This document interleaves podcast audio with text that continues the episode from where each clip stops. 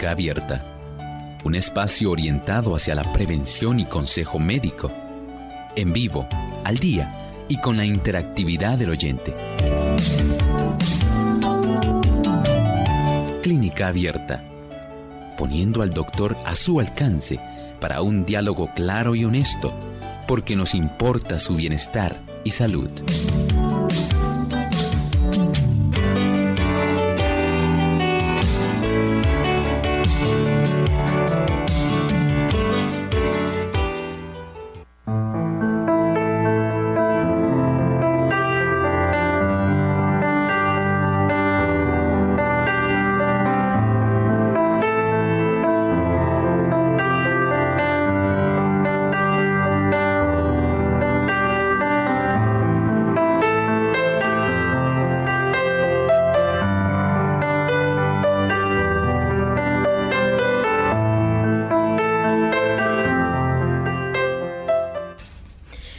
¿Padece usted de hipo o algún dolor en el lado izquierdo superior del abdomen? Si es así, esté muy atento a nuestro programa en el día de hoy porque estaremos hablando acerca de la espenomegalia.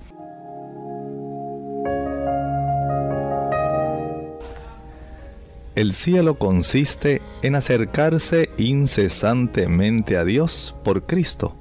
Cuanto más tiempo estemos en el cielo de la felicidad, tanto más de la gloria se abrirá ante nosotros y cuanto más conozcamos a Dios, tanto más intensa será nuestra felicidad.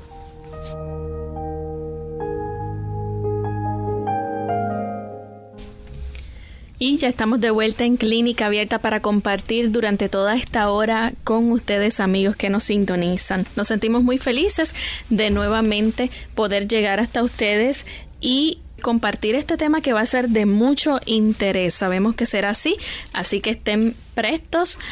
También tenemos aquí a nuestro doctor ya también muy preparado para desarrollar el tema en el día de hoy. ¿Cómo se siente hoy, doctor? Muy contento, Lorraine, de estar nuevamente aquí en esta nueva jornada de salud de Clínica Abierta con tantos amigos que se unen a nosotros constantemente y dicho sea de paso, Vaya hoy nuestro saludo cordial para aquellas personas que nos están sintonizando hoy por vez primera. Muchas gracias por unirse a esta familia de radio oyentes de Clínica Abierta. Un saludo cordial para todo nuestro equipo de trabajo, para Lorraine y por supuesto agradecemos a Dios por esta hermosa oportunidad. Bien, vamos a comenzar entonces con nuestro tema esplenomegalia que también se le conoce como agrandamiento del vaso o vaso agrandado. Doctor, ¿qué es la esplenomegalia? Estamos allá hablando de un agrandamiento del vaso más allá del tamaño normal, pero debemos forzosamente ayudar a nuestros amigos. Saben ustedes que el vaso es un órgano que nosotros tenemos que es parte fundamental del sistema linfático. ¿Por qué? ¿Cuál es su función? Es, tiene varias, Lorraine. Saben ustedes que gracias al vaso se reemplazan, se destruyen aquellos glóbulos rojos que ya no están funcionantes, que ya son mayores, vamos a ponerlo así, de 120 días de edad el cuerpo eh, se desgasta también, pero a la misma vez Dios le dio la capacidad de ser muy eficiente. Y podemos utilizar ese término de que el aspecto del reciclaje, el reuso de diversas sustancias, no comenzó con el hombre. Dios hizo ese tipo de eficiencia de reuso en nuestro sistema y el vaso es una de esos, uno de esos órganos que ayuda para que la destrucción de estos glóbulos rojos va a suscitar a su vez una serie de sustancias que van a ser nuevamente reutilizadas especialmente en la hemoglobina. Se producen ciertas porfirinas que tienen que ver eventualmente con el desarrollo de pigmentos biliares, pero a la misma vez con el desarrollo de la molécula de la hemoglobina en sí. Y el cuerpo reutiliza muchos de estos químicos para la confección nuevamente de los glóbulos rojos nuevos que van a estar produciéndose en la médula de nuestro hueso. Pero no solamente para los glóbulos rojos ustedes recordarán que ayuda en la filtración de ese líquido tan importante que circula en ese sistema de recolección y de distribución bien amplio. Ustedes recordarán, tenemos un sistema arterial, un sistema venoso y un sistema, Lorraine, linfático. Y en ese sistema linfático hay un líquido especial que es el que circula. ¿Cómo se llama, Lorraine? La sangre. La linfa. La linfa tiene cierta, cierto parecido, cierto parecido a la sangre. Siempre en este tipo de circulación hay algunos glóbulos rojos que sí, van ahí, pero también ustedes recordarán, hablábamos de cómo a través del sistema linfático también se transporta cierta cantidad de grasa que es absorbida de nuestro sistema digestivo y recuerden, es un centro muy importante para la distribución de aquellos glóbulos blancos, especialmente linfocitos T y linfocitos B, ambos muy importantes para cualquier ser humano. Tienen que ver con nuestras defensas desde un punto de vista humoral, también desde otro punto de vista directamente con la producción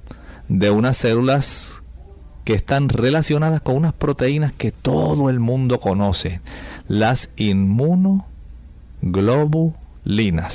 esas inmunoglobulinas que tienen que ver con nuestras defensas son producidas por estas células plasmáticas que provienen de los linfocitos B cuando se diferencian.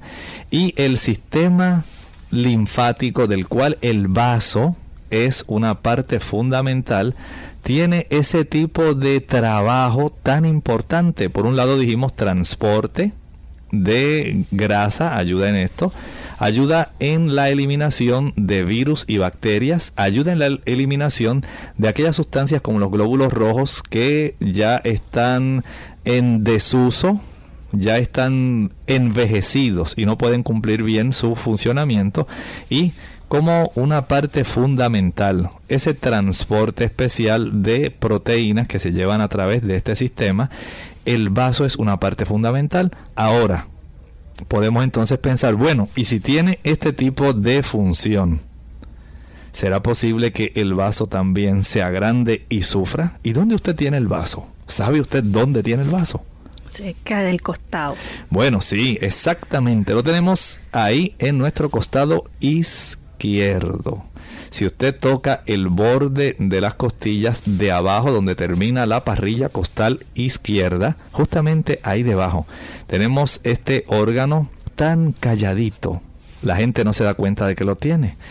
A veces algunas personas sí se dan cuenta porque sienten cierto malestar, cierto dolor o, lamentablemente, porque en un accidente automovilístico la persona sufrió un trauma de tal magnitud en el abdomen que tiene ruptura de este órgano, ruptura del vaso o en algunas condiciones que tienen que ver con el sistema inmunológico donde el vaso también sufre y puede llegar a agrandarse y a doler. Quiere decir que entonces cumple con varias funciones el vaso. Sí, es un órgano sumamente importante. Es, como dijimos, parte de ese sistema linfático, filtra la sangre para mantener los glóbulos rojos, los glóbulos blancos y las plaquetas en una condición saludable y como tiene esta gran variedad de funciones, entonces el vaso puede que estar puede quedar afectado por muchas afecciones que van a estar comprometiendo ya sea al sistema nervioso linfático, al sistema sanguíneo, al igual que por infecciones neoplasias malignas, hay células, recuerden cuando hablábamos de la linfaadenitis, células cancerígenas neoplásicas que van a estar siendo filtradas y se sacan de circulación. Hay enfermedades hepáticas y enfermedades parasitarias que van a estar también afectando la función de este órgano tan noble. Sin embargo, cuando ocurre este agrandamiento del vaso, que, ya pues se agranda más del tamaño normal, eh, la persona va a estar experimentando unos síntomas. ¿Cuáles claro. Miren, Imaginen ustedes, justamente en ese lado sería anatómicamente, se le llama el hipocondrio izquierdo, a esa área o a esa zona que está justamente debajo del borde de la parrilla costal izquierda. Si este órgano crece, va a afectar un músculo que tiene por encima, que le sirve de techo. Ese músculo es el diafragma, es el músculo que es tan imprescindible para que nosotros podamos respirar, inhalar y también exhalar. Y es el músculo que divide el tórax del abdomen. Cuando se inflama o se irrita el vaso, puede producirse hipo por la irritación de ese músculo. Recuerden que está bien próximo, es el techo, como quien dice, ahí enseguidita del vaso. El vaso queda por debajo justamente de este músculo. También cuando se agranda, puede producir dolor en ese lado izquierdo del abdomen, en la parte de arriba. Ustedes, todo el mundo sabe dónde tiene la boca del estómago, así le dice la gente. Y por lo general la, gente sabe dónde tiene la vesícula y el hígado, que están a su lado derecho. Pero en el lado izquierdo, Dios ubicó al vaso un sistema, un, vamos a decir, un órgano componente de un sistema sumamente complejo y necesario, nuestro sistema defensivo. Y cuando eso se agranda, puede producir dolor y también va a tener cierta manifestación donde la persona queda incapacitada para ingerir una comida grande. Y usted dice, pero ¿cómo va a ser? Recuerde que en la vecindad, ahí mismo del vaso, a su mano, si lo miramos de frente, a su mano izquierda va a tener la curvatura mayor del estómago. En el techo va a estar justamente el diafragma. Por detrás va a tener al riñón izquierdo. Juntito a él así va a estar también parte de la cola del páncreas. También junto a él va a estar muy cerca eh, el intestino grueso, donde va a ser un acodo, una curvatura para convertirse en colon descendente y parte en su vecindad del intestino delgado. Noten cómo tiene una ubicación de privilegio al estar en una esquina, podemos decir así, del abdomen superior izquierdo. Tiene una posición privilegiada, pero también la molestia que afecte a los órganos vecinos le va a afectar a él. Y cuando él sufre, el vecindario también, va a sufrir. Se afecta. Bien, pues vamos a hacer nuestra primera pausa y al regreso vamos a continuar entendiendo un poco más sobre esta condición que estamos discutiendo hoy en Clínica Abierta, esplenomegalia. Caminar a diario puede ayudarle a perder peso y a mejorar su capacidad cardiovascular. Ah, no me diga que no tiene tiempo para hacer deporte. Hmm, deje ya de buscar excusas para ponerse en forma. La respuesta la tiene a sus pies. Claro, literalmente, andar es un ejercicio sano, sencillo, al alcance de todos y que le puede ayudar a liberarse de los kilos de más. ¿Y sabe qué? El único requisito para caminar es calzar un buen par de zapatos y usar siempre calcetines para evitar rosaduras o ampollas. Para obtener los beneficios cardiovasculares que proporciona caminar, no basta con ir de shopping o deambular tranquilamente. Es importante que ande a un ritmo alto y constante durante 20 minutos, como mínimo. Se considera que el ritmo de una persona sana debe ser de unos 5 kilómetros por hora, lo que equivale a unos 12 minutos por kilómetro. Y para quemar grasa es imprescindible realizar esos 20 minutos seguidos. No sirve si se da dos paseos de 10 minutos cada uno. No. No, no, no. El organismo no empieza a fundir las reservas de grasa hasta pasado ese tiempo. Ah. Camine a diario porque mejorará su capacidad cardiovascular, tonificará los músculos y estimulará el metabolismo basal, lo que le ayudará a perder peso casi sin darse cuenta. Mm, y recuerde que la práctica de ejercicio moderado y regular es más eficaz para perder kilos que el deporte intensivo, pero ocasional, como un juego de fútbol. Sabe, si nunca ha hecho ejercicio y está totalmente fuera de forma, pues comience dando un paseo vigoroso tres veces por semana. A medida que se encuentre mejor, aumente la frecuencia hasta hacer una buena caminata diaria. Vaya aumentando el ritmo gradualmente, así como la duración del ejercicio. Caminar no solo adelgaza. No. No, está demostrado que su práctica regular reduce el riesgo de enfermedades cardiovasculares, la osteoporosis y la diabetes. ¡Wow! El amor que Cristo infunde a todo nuestro ser es un poder vivificante. Da salud a cada una de las partes vitales, el cerebro, el corazón y los nervios. Por su medio las energías más potentes de nuestro ser se despiertan y entran en actividad. Libre el alma de culpa y tristeza, de la ansiedad y congoja que agotan las fuerzas de la vida. Con él vienen la serenidad y la calma implanta en el alma un gozo que nada en la tierra puede destruir. El gozo que hay en el Espíritu Santo, un gozo que da salud y vida.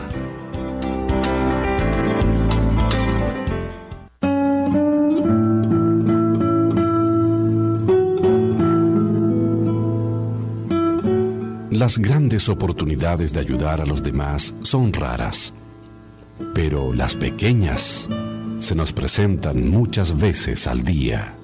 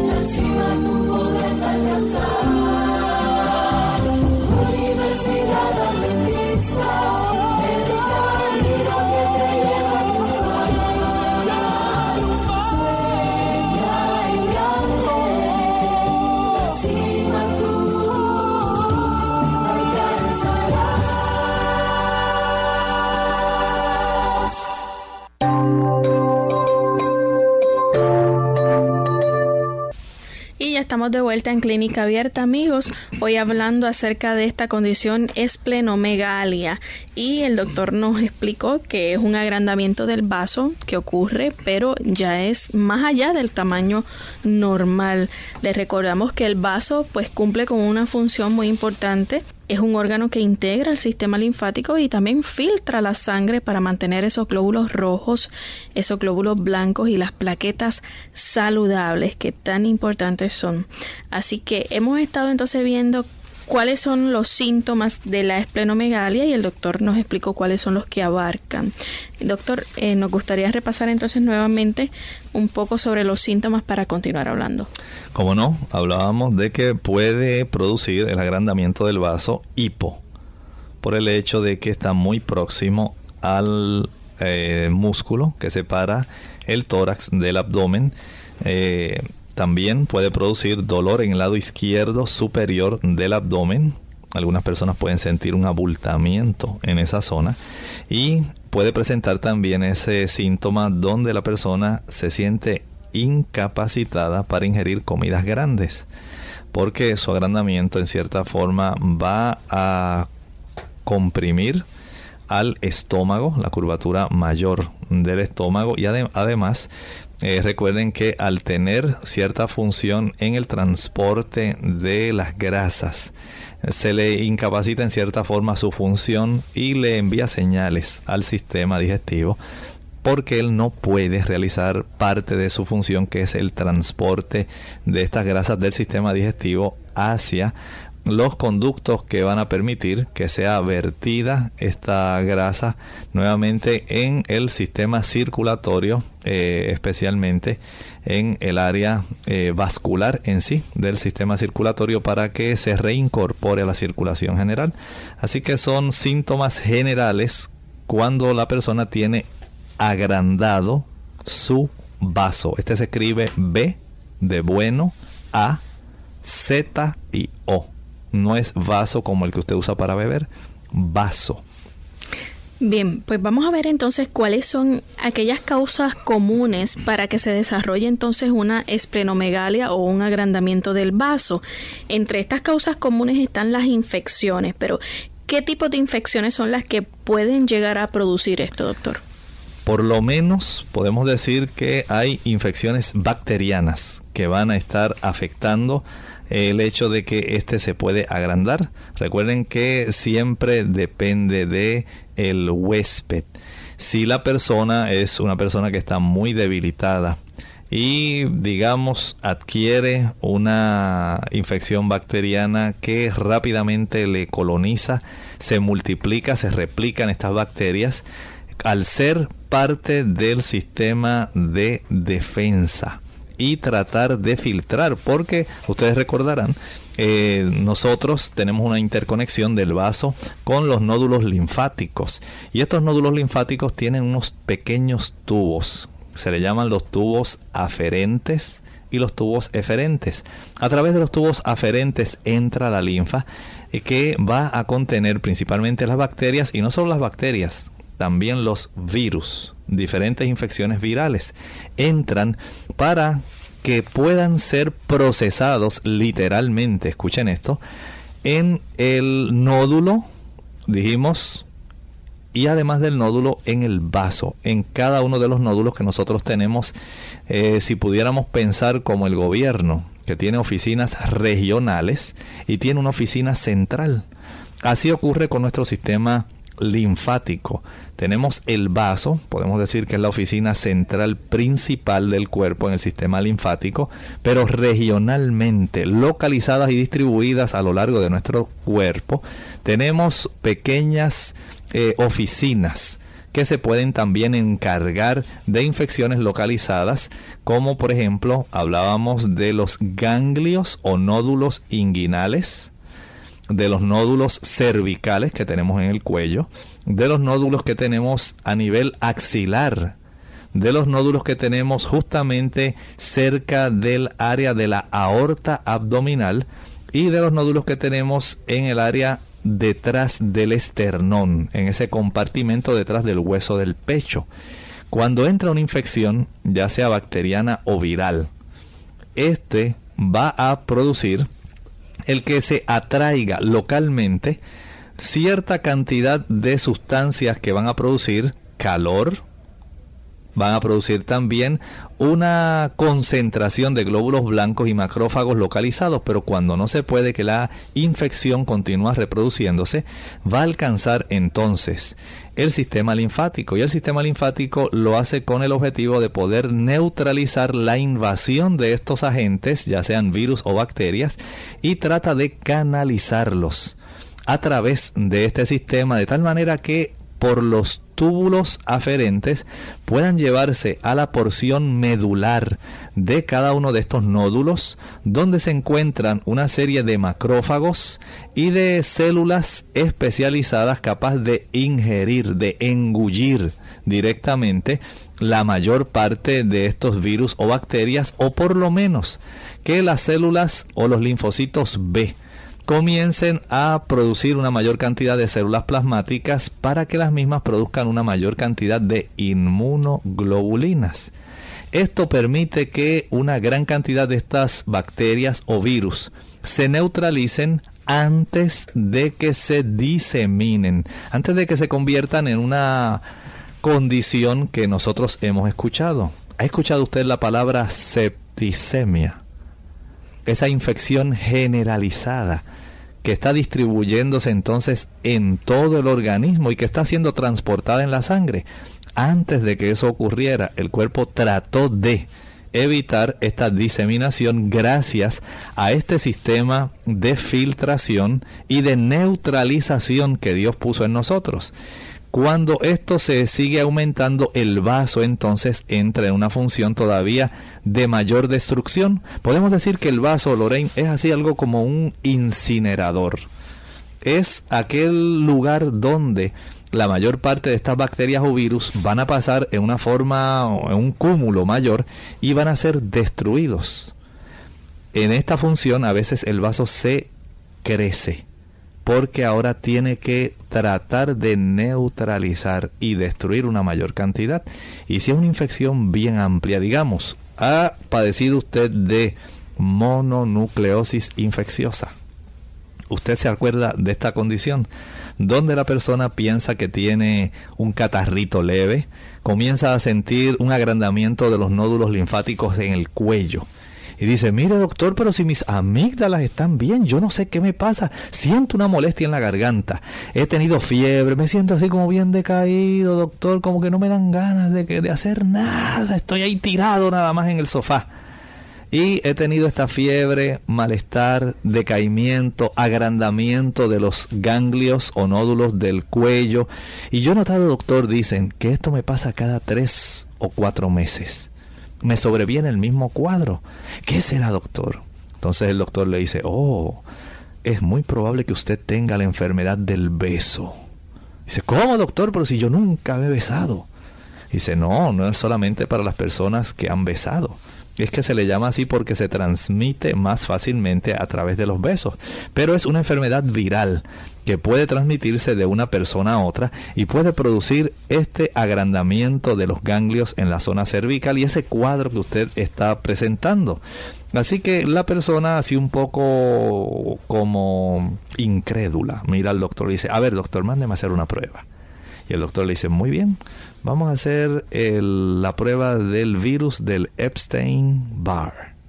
Y ahí sale positivo. Ahora sí, doctor, le creo. Aunque no haya besado a nadie, pero sé que es la enfermedad que me está ocurriendo la mononucleosis infecciosa. Lo mismo ocurre, por ejemplo, en la enfermedad por arañazo de gato y por otras infecciones parasitarias. Son causas infecciosas, bacterianas, virales, parasitarias que pueden estar permitiendo que el vaso se agrande. Hay unas enfermedades también que comprometen otros órganos de nuestro cuerpo que están en el vecindario, como usted mencionó ahorita, y es el hígado, por ejemplo.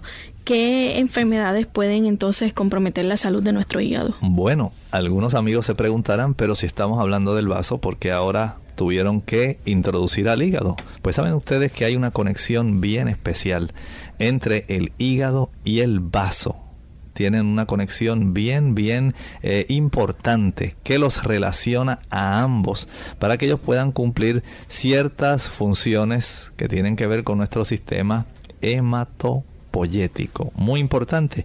Y hay enfermedades que comprometen al hígado que van a afectar al vaso, como por ejemplo la atresia biliar, la misma cirrosis alcohólica, donde podemos eh, ir observando ese daño directo a toda la estructura del hígado. Va a afectar también el que se agrande el vaso, la obstrucción de la vena porta, la hipertensión portal. En estos caballeros o damas que ya han sufrido daño directamente en su hígado, que ya el hígado no puede manejar suficientemente la cantidad de sangre que tiene que ser transportada a través del mismo y procesada. Comienza entonces a ocurrir un eh, desvío de sangre, una ingurgitación de muchas de las estructuras vecinas y lamentablemente en parte del desvío de volumen líquido que ocurre de estos órganos pueden congestionar no solamente los pulmones, sino también estructuras como el mismo vaso. La fibrosis quística también es otra de estas causas que van a comprometer al hígado y que van a hacer un efecto indirecto que va a tener repercusiones directamente en el vaso, la colangitis esclerosante. Noten cómo son condiciones que aunque no son directamente eh, originadas ni causadas dentro del vaso, sí tienen un efecto indirecto en él, para que ustedes noten cómo cuando un órgano del cuerpo sufre, otros se van a afectar. Las afecciones del hígado, en este caso la atresia biliar, la cirrosis, la fibrosis quística y la colangitis esclerosante, van a permitir que el vaso se agrande, que se produzca la esplenomegalia. Bien, al regreso de la pausa vamos a continuar hablando sobre otras causas que también son muy comunes para el desarrollo de la esplenomegalia. Ahí hay agua. ¡Ush! Mira todo esto sobre lo que estoy parada. Se llama arena y está por todas partes. Esta mujer podría parecer tonta para cualquiera de nosotros. Está hecha de piedras muy pequeñitas. Pero para su hijo de dos años que está explorando el mundo, lo que ella dice tiene mucho sentido. ¿Qué sientes cuando tocas la arena? Es difícil tenerla en la mano, ¿no? Sí. Un momento cotidiano puede convertirse en un momento de enseñanza, porque el aprendizaje comienza mucho antes que la escuela. Los niños son curiosos por naturaleza, ellos quieren aprender. Entonces presta atención a ese impulso. Transforma un momento cotidiano como cuando juegas en la playa en un momento de enseñanza. ¿Esto es agua? No. Muy bien, es arena. Oh, no, no, no, no, no es para comer, es arena. La arena no se come. Transforma un momento cotidiano en un momento de enseñanza. Averigua cómo hacerlo en bornlearning.org, ofrecido por United Way Ad Council. La soya y sus derivados reducen el nivel de colesterol en la sangre así como el de triglicéridos. Este efecto se atribuye tanto a la composición de sus grasas y proteínas como a las isoflavonas y fibra que contiene. Usted tiene un fabuloso almacén de recursos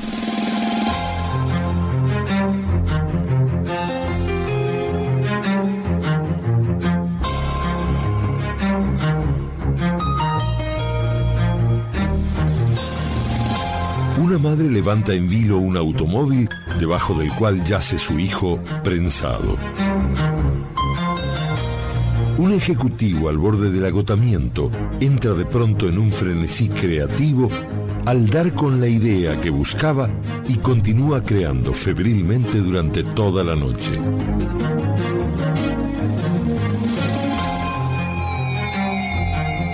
Inventor se despierta a medianoche con la absoluta certeza de haber visto, en un sueño, la solución al problema que le impedía avanzar en su proyecto.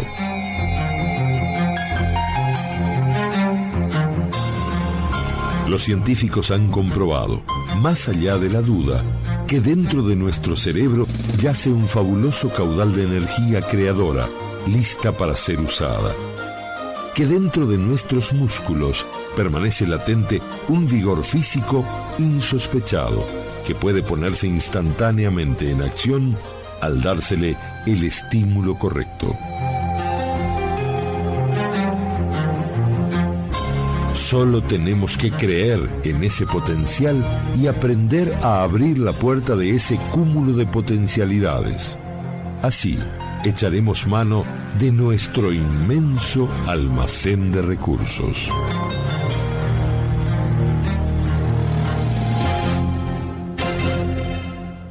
Clínica Abierta. Y ya estamos de vuelta en Clínica Abierta hoy hablando acerca de la esplenomegalia o como se le conoce de otra manera, el agrandamiento del vaso. Y ya el doctor nos ha hablado de algunas causas que son muy comunes para el desarrollo de la esplenomegalia que son las infecciones bacterianas, virales, parasitarias. Y, también tenemos enfermedades como la de por el arañazo de gato, la mononucleosis infecciosa, enfermedades que comprometen también otro órgano muy importante de nuestro cuerpo, el hígado. Y el doctor nos mencionó sobre la cirrosis por alcohol, la fibrosis quística, la atresia biliar y la colangitis esclerosante. Hay todavía algunas otras condiciones que queremos ver que también forman parte de esas causas, pero tenemos una pregunta de María Rojas desde Costa Rica. Ella dice que en varios sonogramas le ha salido el vaso agrandado a los límites, o sea, está todavía de tamaño normal, pero en los límites. ¿Qué ella puede hacer naturalmente? Bueno, en primer lugar, en estos casos siempre hay que averiguar la causa. Recuerden que el agrandamiento del vaso no ocurre como uno diría normalmente porque sí. Siempre hay algún motivo. Eh, por un lado, hablábamos de estos, estas causas que son infecciosas, aquellas situaciones que están relacionadas con el hígado, y hay una que a veces se pasa por alto, y es, por ejemplo, aquellas personas que tienen trastornos de la hemoglobina. Estos trastornos o hemoglobinopatías, recuerden que el hígado, al ser el órgano que se encarga de la destrucción de esta eh, hemoglobina que pudiera ser anormal hay estructuras en la superficie de los glóbulos rojos y también en la misma hemoglobina que al ser detectada por el cuerpo como una situación anormal, las destruye con una mayor facilidad. Por ejemplo, aquellas personas que tienen anemia hemolítica por deficiencia de glucosa 6-fosfato deshidrogenasa. Esto ya es una condición hereditaria y esta persona va a tener una destrucción mayor por este defecto. Digamos aquellas personas que tienen anemia hemolítica idiopática, no se sabe la causa, autoinmunitaria el sistema inmunológico las destruye, pero no se sabe por qué reacciona de esta forma. Así, eh, la anemia hemolítica inmunitaria también y la talasemia, que también es un defecto ya de herencia. Estas personas van a tener más agrandado su vaso porque va a estar destruyendo con mayor frecuencia los glóbulos rojos y las moléculas de hemoglobina que ya el cuerpo detecta son totalmente anormales. Noten entonces eh, cómo el organismo reacciona a otras situaciones que aunque no son propias del mismo órgano, como parte de su función, logra entonces, como nos pregunta María Rojas, llegar hasta un agrandamiento un poco mayor, aunque, dice ella, está dentro del tamaño normal, pero en los límites. Sencillamente, usted, en el caso suyo, solamente observación, ya digamos dentro de un año o dos años practicarse nuevamente su sonograma abdominal y así se puede verificar si el tamaño ha permanecido o si ha aumentado o se ha reducido. Y junto con esto, pues practicar algunos otros estudios como estos casos de eh, la función hepática y la función, la calidad de su hemoglobina. Todo esto en conjunto puede dar una idea de la condición que pudiera estar relacionada si es que persiste el agrandamiento. Doctor, ¿el cáncer está relacionado también con este agrandamiento del vaso? Sí, dijimos que como es parte del sistema eh, linfático, el vaso junto con los nódulos tienen esa función de aislar una vez identifican células tumorales. Eh, las aíslan, las destruyen y esto puede generar un agrandamiento si detectan muchas, muchas, muchas de estas células. Ustedes saben cómo ocurre metástasis de células tumorales de una parte del cuerpo hacia otras. Y es gracias a la estructura y la función que tiene el sistema linfático en los nódulos o ganglios linfáticos y en el vaso. Cómo el cuerpo trata rápidamente de aislar, destruir, para que no siga el mal diseminándose, para que no metastice en otras zonas y vaya entonces a producir un daño no solamente en el lugar original, sino en otros. Y este tipo de mm, intervención que realizan los nódulos linfáticos y el vaso puede generar en ellos un trabajo extra. Es el agrandamiento porque ahora tienen que destruir una mayor cantidad. Digamos, por ejemplo, en los casos de leucemia, en los casos de linfoma, en la enfermedad de Hodgkin también, que son eh, problemas directamente con los nódulos y las células en general del sistema linfático. Cómo esto va a generar un trabajo extra por parte de este sistema linfático. Esto es sin hablar de otras estructuras y tejidos linfoideos que nosotros tenemos distribuidos en todo nuestro cuerpo. Eh, por ejemplo, nosotros tenemos las placas de Peyer, en el sistema digestivo muy importantes. Muchas personas no le dan importancia, por ejemplo, al apéndice. Tiene también cierta función linfoidea, que es importante.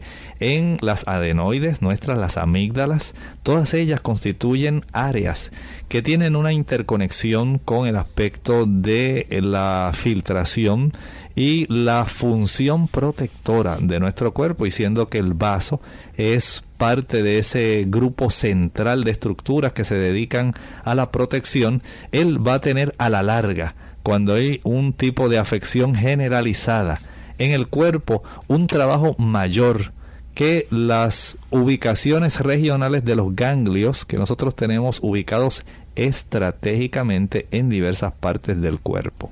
Tenemos otra consulta de un anónimo de Venezuela. Él dice que si la toxoplasmosis puede causar la esplenomegalia, ¿qué síntomas el paciente puede padecer? Bueno, en la toxoplasmosis eh, puede haber diversos eh, tipos de anomalías. Recuerde que este tipo de parásito se disemina rápidamente a través del sistema eh, general en nuestro cuerpo y este tipo de rápida distribución por parte de este parásito va a ayudar para que el mismo llegue incluso hasta nuestro sistema nervioso central. Noten entonces cómo el cuerpo va a tener una influencia rápida para poder evitar que se siga diseminando este protozoario que nosotros ya hemos conocido, el Toxoplasma gondii que obtenemos a través de carnes que no han sido bien cocinadas o que se puede obtener directamente de un suelo contaminado. Generalmente va a producir síntomas que son leves de infección, especialmente en los nódulos linfáticos.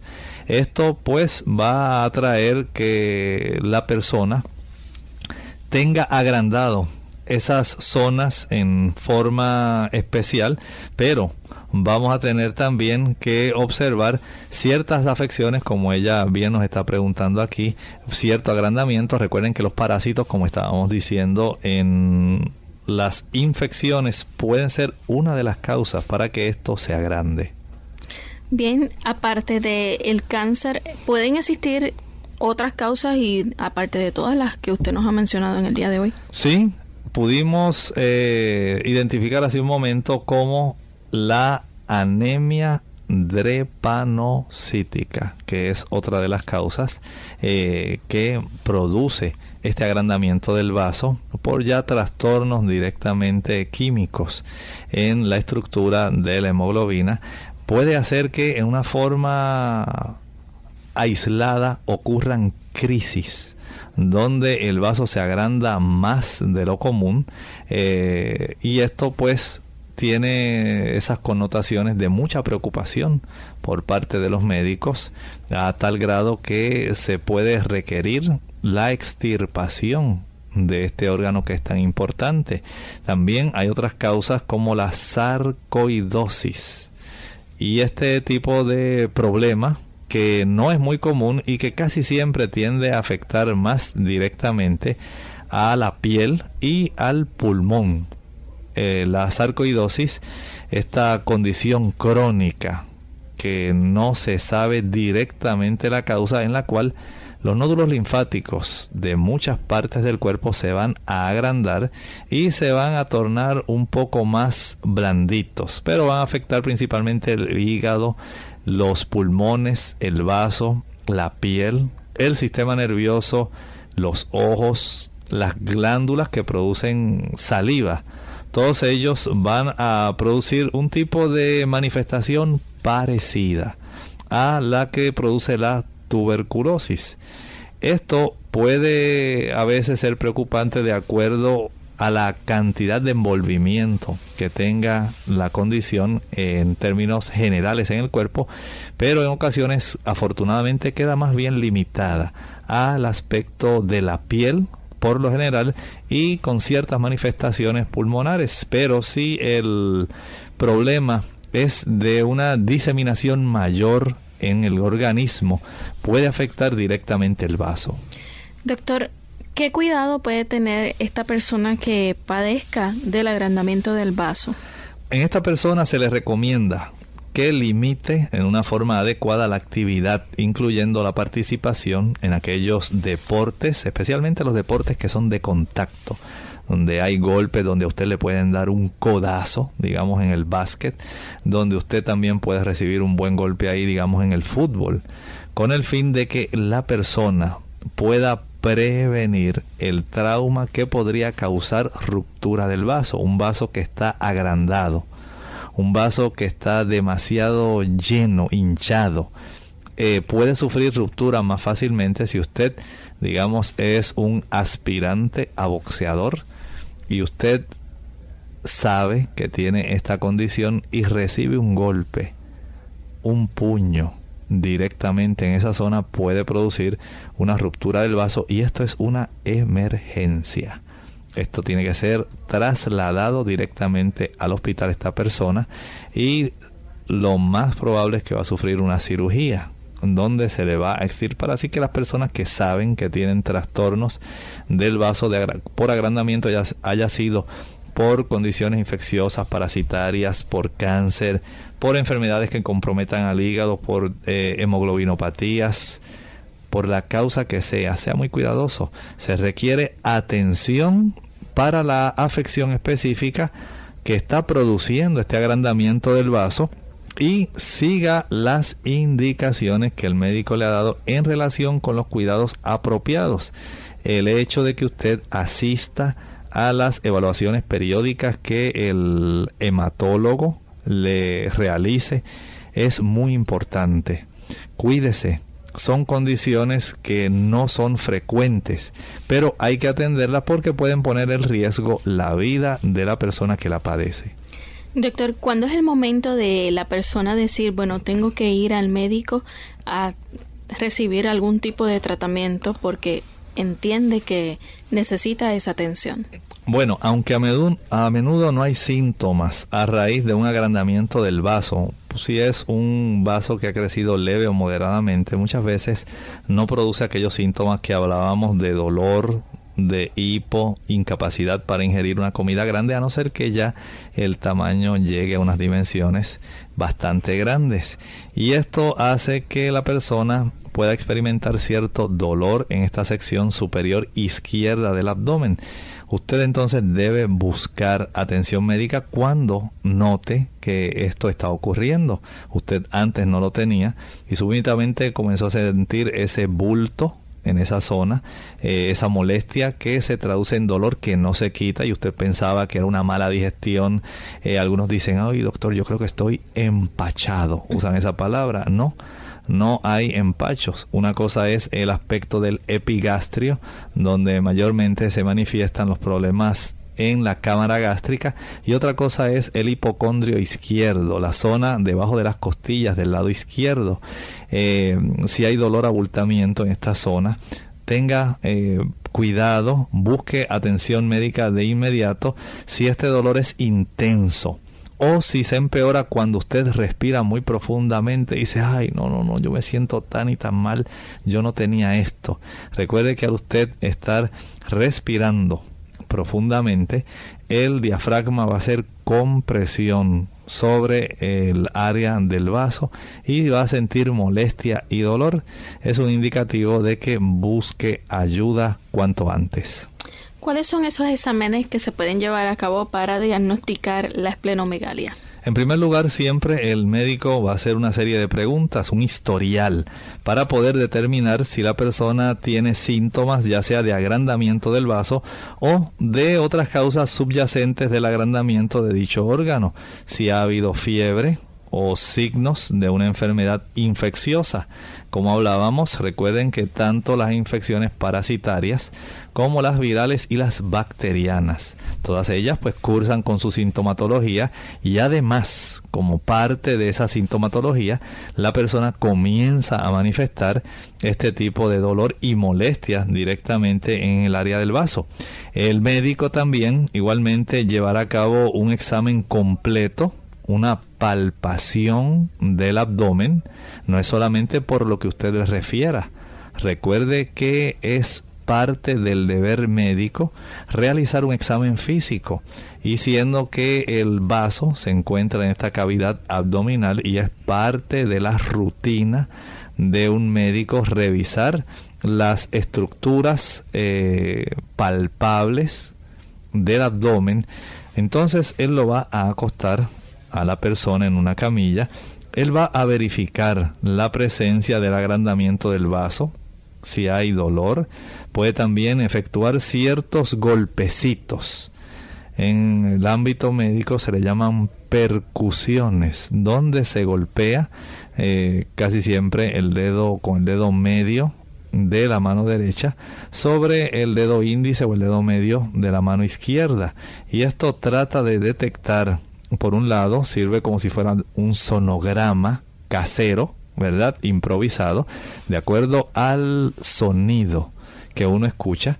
Uno sabe si hay matidez, submatidez, timpanismo, ¿qué, sonido genera ahí. Esto le da una idea de cuán sólido y agrandado puede estar eh, ese órgano cuando el médico hace esta percusión en esa zona.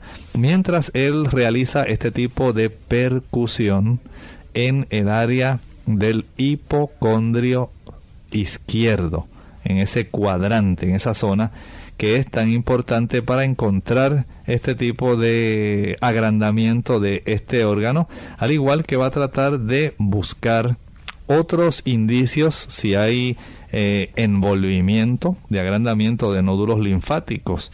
Y mientras el médico palpa, mientras el médico percute, él se va a dar cuenta cómo se encuentra ese organismo, ese órgano que es tan importante y que hoy estamos hablando de cuando ese vaso se crece, cuando hay esplenomegalia.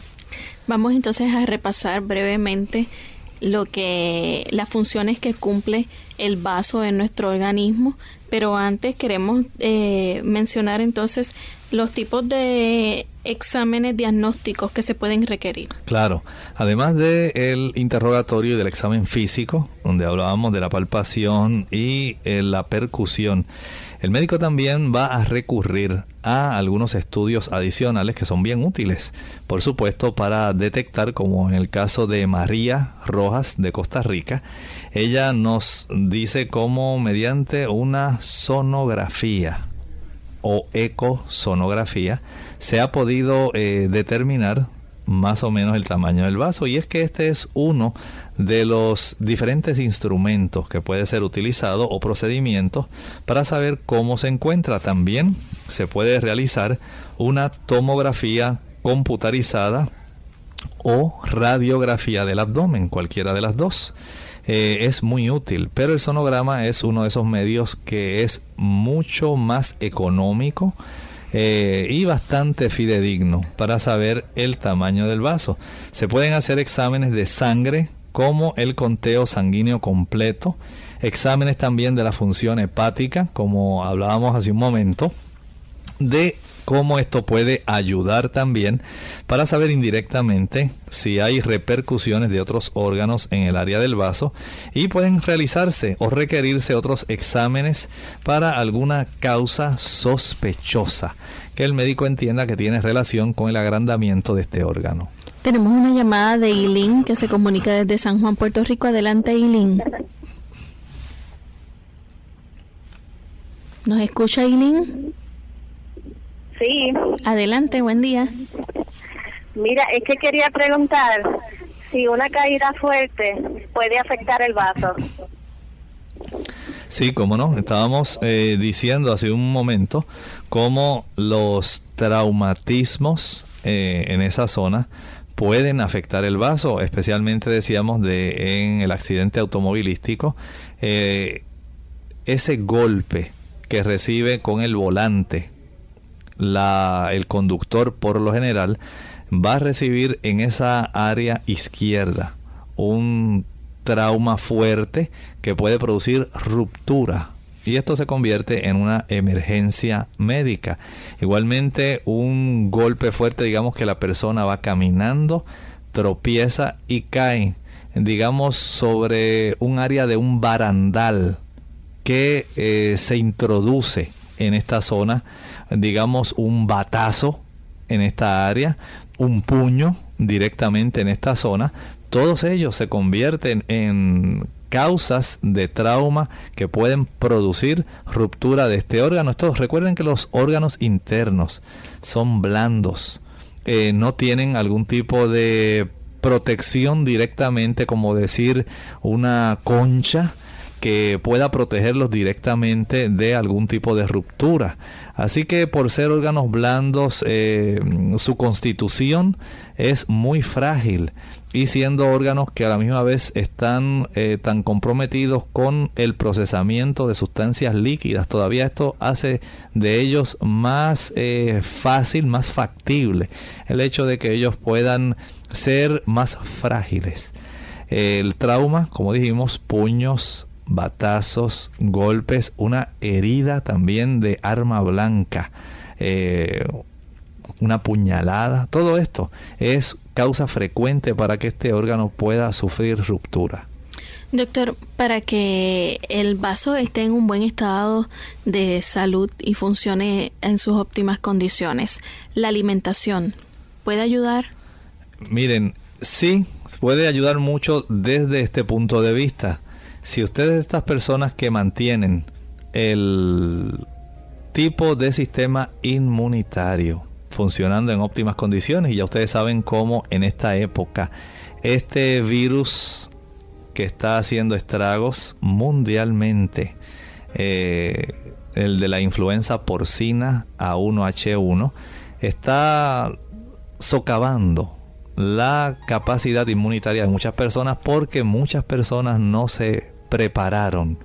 Y el hecho de que usted sea de esas personas que ingiere bastante grasa, escuche bien esto que voy a decir, o bastantes azúcares, reduce la capacidad del sistema inmunitario y sobrecarga el funcionamiento del sistema linfático, incluyendo la capacidad del vaso para poder disponer y destruir muchos de estos virus, bacterias y parásitos. Mientras más óptima sea la calidad de su sistema inmunitario para detener a tiempo y en una forma localizada poder atajar la invasión de cualquiera de estos patógenos, menos problemas tendrá usted en que esto pueda ocurrirle, en que se le agrande el vaso, de que él mismo pueda llegar a sufrir severamente y pueda ponerle a usted en un riesgo evite esos problemas, cuide su sistema inmunitario, según usted cuida el aspecto de su colesterol, según usted cuida su sistema cardiovascular, cuide también su sistema inmunitario. Es en última instancia el que le protege a usted de tantas invasiones en medio de las cuales nosotros vivimos y nos movemos diariamente. Bien, ya saben amigos, si usted padece frecuentemente de hipo o este dolor lo ha experimentado en el lado izquierdo superior del abdomen, es importante que se oriente con su médico para que pueda entonces ayudar a sus órganos internos y continuar viviendo de forma saludable. De esta manera nosotros hemos llegado al final de nuestro programa recordándoles que mañana estaremos nuevamente con ustedes a la misma hora. Dice el Salmo 37 y los versículos 18 y 19. Conoce Jehová los días de los perfectos y la heredad de ellos será para siempre. No serán avergonzados en el mal tiempo y en los días de hambre serán saciados. Bien, de esta manera ya concluimos y les recordamos que mañana tienen otra cita con nosotros. Se despiden con mucho cariño. El doctor Elmo Rodríguez Sosa. Y Lorraine Vázquez. Hasta la próxima.